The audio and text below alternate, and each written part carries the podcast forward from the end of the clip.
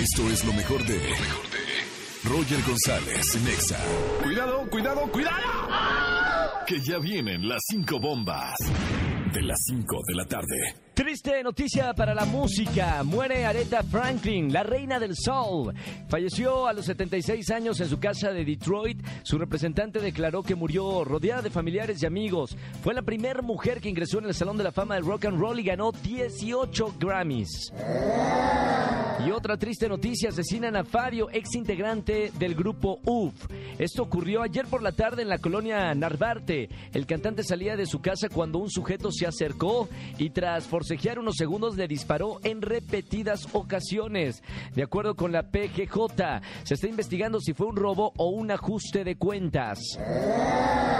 AMLO anuncia la creación de Segalmax, eh, que representa el equipo de Zagarpa. Les voy a explicar, Víctor Villalobos será titular de Zagarpa, reiteró el tabasqueño y dio a conocer que Liconza y Diconza se van a fusionar para generar la seguridad alimentaria mexicana.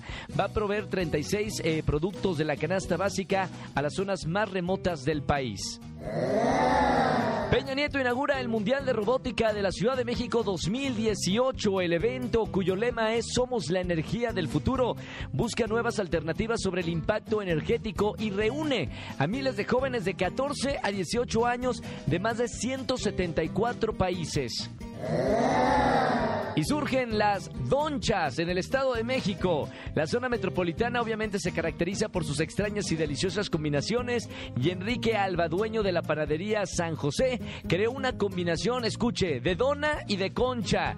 Entonces por eso se llaman donchas. Esto se volvió viral en redes sociales el día de hoy. Oh my God. Estas son, quiero una doncha, vámonos, vámonos, que quiero una doncha.